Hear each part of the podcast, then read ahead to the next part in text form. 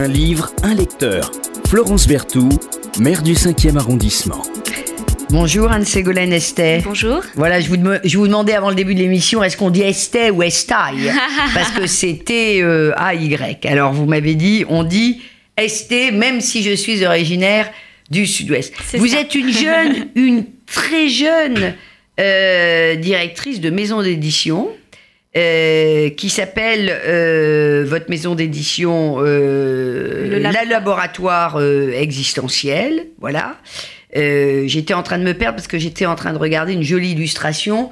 Justement, parce que votre maison d'édition remet, ou met, comme on veut, au centre du récit, l'illustration à la Jules Verne. Exactement, tout à fait. Oui, c'est vraiment le principe euh, de la maison d'édition, c'est-à-dire que tous les textes sont accompagnés du travail euh, d'un illustrateur. Donc ça peut être du dessin, de la photo, du graphisme, euh, donc toujours en noir et blanc.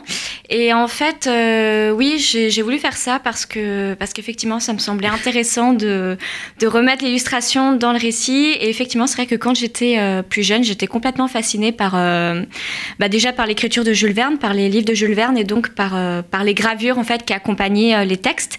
Et donc, euh, Qui ce le a été- complète, qui le densifie. Oui, tout à fait. un petit fil pour l'imaginaire. Exactement. Et en fait, ce qui a été très amusant, c'est qu'alors que j'étais en train d'élaborer justement mon projet de maison d'édition, j'ai entendu cette phrase à la radio de Jules Verne l'illustration euh, bonifie le, le récit. Et donc je me suis dit mais c'est fou en fait. Enfin c'était comme un signe en fait que, enfin voilà, qui me disait mais j'ai raison de le faire. Alors, Voilà. vous, vous avez euh, une formation que je qualifierais de, de littéraire. Oui, tout à fait. Euh, vous avez travaillé pendant des années, on ne dira pas lesquelles, dans des maisons d'édition indépendantes. Tout à Et fait. puis, vous avez créé il y a quoi Il y a deux ans, cette euh, petite maison d'édition Oui, c'est ça, un an et demi en fait. Alors je l'ai monté en septembre 2016, mais le premier livre est sorti en avril 2017, le temps que tout se mette euh, en place. Donc euh, je considère que la maison a vraiment un an, euh, un an d'existence là-bas tout pile, le 19 Bon, alors avril. je, je vous souhaite le meilleur pour le laboratoire existentiel. Il y a euh, deux parutions annuelles pour le moment. Alors oui, pour le moment, euh, voilà. Donc je suis sur euh, deux collections. J'en ai une en littérature et une en essai. Donc l'idée, c'est vraiment chaque année de sortir un livre en littérature et un essai. Donc euh, en avril, euh, en avril 2017, Et vous êtes distribué partout. Comment Euh, on fait alors- pour avoir un bouquin de, de votre maison d'édition, le laboratoire existentiel? Alors je suis en autodiffusion distribution. Voilà. Donc euh, voilà, donc c'est Bon, toujours. on va sur peu- Internet et on fait le laboratoire Oui, existentiel. alors on par les, ils sont en vente sur le site et sinon il y a quelques librairies dans lesquelles on peut les trouver et Bon. euh, elles sont toutes listées aussi Ben. sur le site. Voilà. Et puis on peut les commander de toute façon Et- dans n'importe quelle librairie. de, de le distribuer dans le 5e arrondissement. On a beaucoup, beaucoup de Bah, il, est, il est à l'autre livre. Voilà, et pas mal, pas mal de, de librairies, euh, fort heureusement que, que nous défendons. Alors là, vous êtes venu euh, défendre un livre euh, que vous éditez, qui est franchement un petit bijou. Hein. Ah. Black Lamp, un palimpseste. Voilà. Alors pour les autres, les, les, euh, tous ceux qui nous écoutent, euh, ben, redites-nous ce qu'est un, un palimpseste. On a d'ailleurs une librairie qui s'appelle le palimpseste. Oui, tout à fait. Oui, oui. Qui Alors- est plutôt spécialisé en sciences humaines, je crois. Voilà, tout à fait, à côté de, à côté de Sancier. Donc le palimpseste, un manuscrit sur parchemin. Tout à fait. Qu'on gratte et sur lequel on réécrit en fait. Voilà. Donc euh, il a déjà uti- été utilisé et puis euh, on fait disparaître les inscriptions Exactement. et on va y écrire à nouveau. Donc c'est évidemment, euh, c'est évidemment déjà très évocateur de ce qu'il va y avoir dans ce livre, le palimpseste. Alors ce livre qui a été écrit par Camille Nesch. Mm. Euh, et euh, vous avez rajouté et Michael Nesch, qui Mm. est son papa, aujourd'hui disparu. Tout à fait. Et vous, vous, vous avez mis le papa parce que euh, ben, il y a bien de, plein de gravures qui ont été Oui. réalisées repris, par le papa. Alors, sans dévoiler trop l'histoire, c'est quoi Black Lamp, un palimpseste de Camille Nesch? D'abord, peut-être quelques mots sur l'écrivaine Camille Nesch. Oui, tout à fait. Alors en fait, euh, Camille Nesch euh, est d'origine anglaise. et donc, enfin, c'est une, universitaire d'origine anglaise qui a notamment enseigné à Harvard, qui était une spécialiste en littérature française de Genet et de Proust. Et donc, là, ça fait une dizaine d'années qu'elle s'est, installée en France. Et, donc, en fait, Black Lamb, un palimpseste, et finalement reprend en fait toute une partie de sa vie. Euh, en fait, elle retrace l'histoire de, de, ses parents. Donc, d'où l'idée du palimpseste, c'est-à-dire qu'en fait, elle est à la recherche euh, du, du, souvenir exact de la rencontre amoureuse de ses parents. Euh, voilà, c'est un peu le, c'est, le fil conducteur, c'est-à-dire qu'on est vraiment sur un récit, enfin moi, ce que j'appelle un récit monde, parce qu'il y a comme ça une traversée du, du 20e siècle jusqu'à aujourd'hui. on commence en Angleterre, on traverse l'Écosse, dans la campagne anglaise, exactement. On passe, on passe par l'Italie, par la France, on se retrouve aux États-Unis. Enfin, il y a comme ça, euh, avec des rencontres assez incroyables, hein, parce que donc son père a quand même sauvé euh, la fille de Churchill. Elle, elle a rencontré des gens comme Ionesco, Nathalie Sarraute euh, en tant qu'universitaire. Enfin, il y a comme ça tout un parcours exactement féministes, oui, tout à fait, des, féministes avec lesquelles elle était, elle était assez liée. Donc il y a comme ça tout un parcours de vie qu'on suit, avec vraiment ce fil conducteur de, de ses parents qui la fascinait quand elle était enfant et de toute sa vie d'adulte. Et, euh, et, en fait, euh, au point qu'elle a sacrifié en fait sa, sa, carrière universitaire pour eux, parce qu'elle a décidé de s'occuper d'eux quand ils étaient euh, malades. C'est une véritable épopée. Hein, oui, ah oui, tout à fait. Oui, Ça n'est pas un, un, journal à proprement dit. Non, non, non, pas du tout. Non. On a une véritable épopée familiale. Oui. cette épopée, ce, ce, récit monde, évidemment, nous, nous renvoie aussi à, notre histoire Exactement. tout un pan de notre histoire contemporaine. Et il va y avoir plusieurs fils conducteurs et le fil conducteur du journal de son père aussi. Exactement, oui. C'est-à-dire, alors moi je l'ai vu, c'est un objet absolument fascinant, c'est un espèce de gros, euh, de gros, de gros journal, enfin énorme comme ça, avec plein de papiers dedans, très grand. Ça fait un peu penser à un vieux, oui, ça fait un peu penser à un vieux manuscrit. Enfin c'est, euh, c'est assez fou comme objet. Et enfin elle y tient comme à la prunelle de ses yeux. Et donc effectivement dedans il y a énormément, bah, il y a des photos, il y a certains des dessins qu'on a repris pour euh, pour le livre, qu'on a retravaillé du coup parce qu'ils étaient un peu euh, abîmés. Euh, il y a des dessins, des. C'est quoi C'est Il y a des mots aussi. Alors il y a un peu de tout. Il y a un peu tout. Il y a du crayon, il y a de l'encre, il y a du. En fait, je pense que c'est un journal qu'il tenait essentiellement pendant la guerre, donc parce que lui était officier, euh, était officier dans la marine anglaise, et donc c'est un journal qu'il tenait quand il était à bord des vaisseaux ou autre. Donc, donc je pense qu'il faisait un petit peu avec tout ce qu'il avait sous la main. Euh, et, donc oui, il y a plein de voilà, il y a plein de photos qu'il a prises, plein de petites notes qu'il prenait aussi, enfin voilà, plein de choses comme ça. Et donc c'est vrai qu'elle s'en est servie comme fil conducteur parce que c'était un peu un objet pareil qui l'a fasciné depuis son enfance, dans lequel il y avait des choses concernant la rencontre de ses parents, mais qui étaient un peu succinctes, donc elle cherchait toujours la vérité vraiment du, du moment.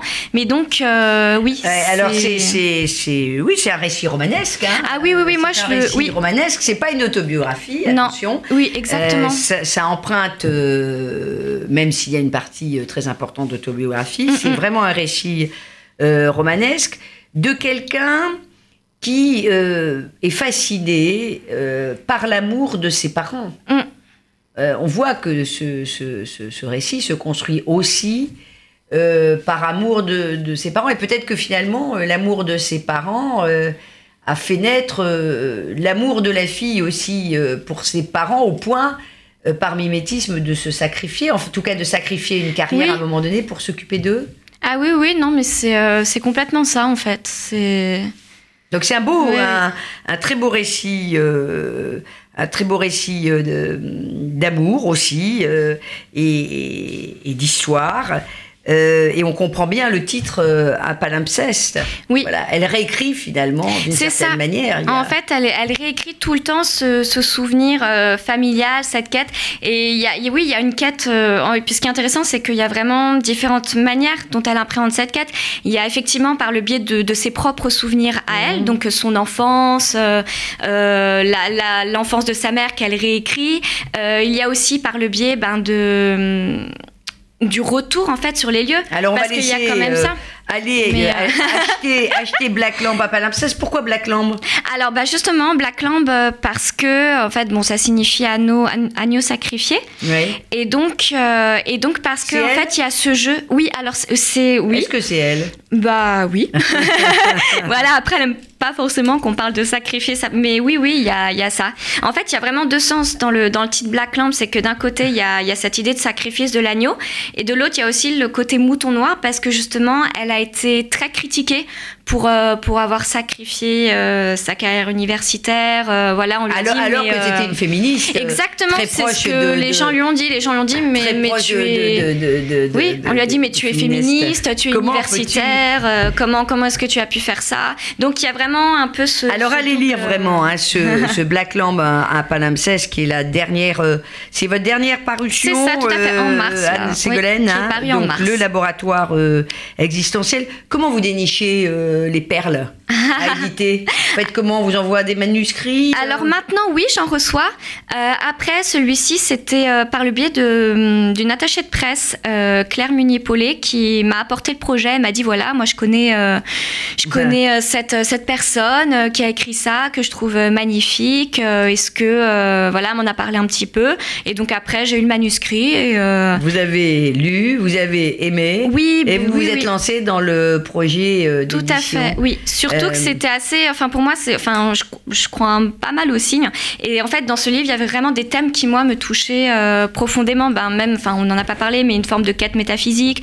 Ou c'est pareil, c'était quelqu'un qui, était qui est complètement exen- existentialiste à la base, très, euh, très pragmatique, et où à un moment donné, elle s'ouvre. euh, Assez matérialiste, on peut même le oui, dire. voilà. Et puis après, elle s'ouvre à d'autres, à d'autres formes de À pensée, de mondes. réflexion. Donc ça, par exemple, ça me touchait aussi. Bah, toute la quête, toute, toute cette partie historique, avec aussi des découvertes technologiques, bon, dont on n'a pas parlé non plus, mais il y a aussi un côté Ah bah, comme faut ça, laisser, on un peut peu Jules Verne. Oui. de tout ce qu'il y a dans le livre, sinon Ah oui, non, bah, nos c'est vrai que auditeurs n'iront pas, oui, oui, tout à pas fait, tout à rechercher. fait. euh, Mais c'est vrai qu'il y avait un côté un peu Jules Verne en fait qui m'a aussi tout de suite parlé. euh, Voilà le côté traversée historique. Alors là, vous travaillez sur quoi, euh, euh, chère Anne- Ségolène Alors Euh, là, euh, bah là justement, le, le choix est difficile pour la suite. Donc, euh, bon, comme j'ai reçu euh, plein de plein de belles choses, euh, je suis en train de réfléchir. euh, secret. Voilà. euh, vous, c'est un travail de, de, de folie quand on est tout Oui. seul? Vous êtes toute seule pour diriger Oui, oui, euh, oui, je suis. euh, le je suis laboratoire seule. existentiel? Oui, oui, tout à fait. Oui, j'ai monté la maison toute seule. Je suis toute seule. Après, je fais appel quand même à des à des prestataires extérieurs pour m'aider. J'ai une graphiste, j'ai quelqu'un qui euh, s'occupe de la mise en page, un correcteur. Enfin voilà. Donc euh, donc euh, voilà, je suis toute seule dans la structure, mais euh, c'est un métier de passion. ah oui, ah oui, complètement. Surtout quand on est éditeur euh, indépendant. Oui, Voilà, oui. On sacrifie tout. Je sais pas s'il y a une quête Oui. métaphysique.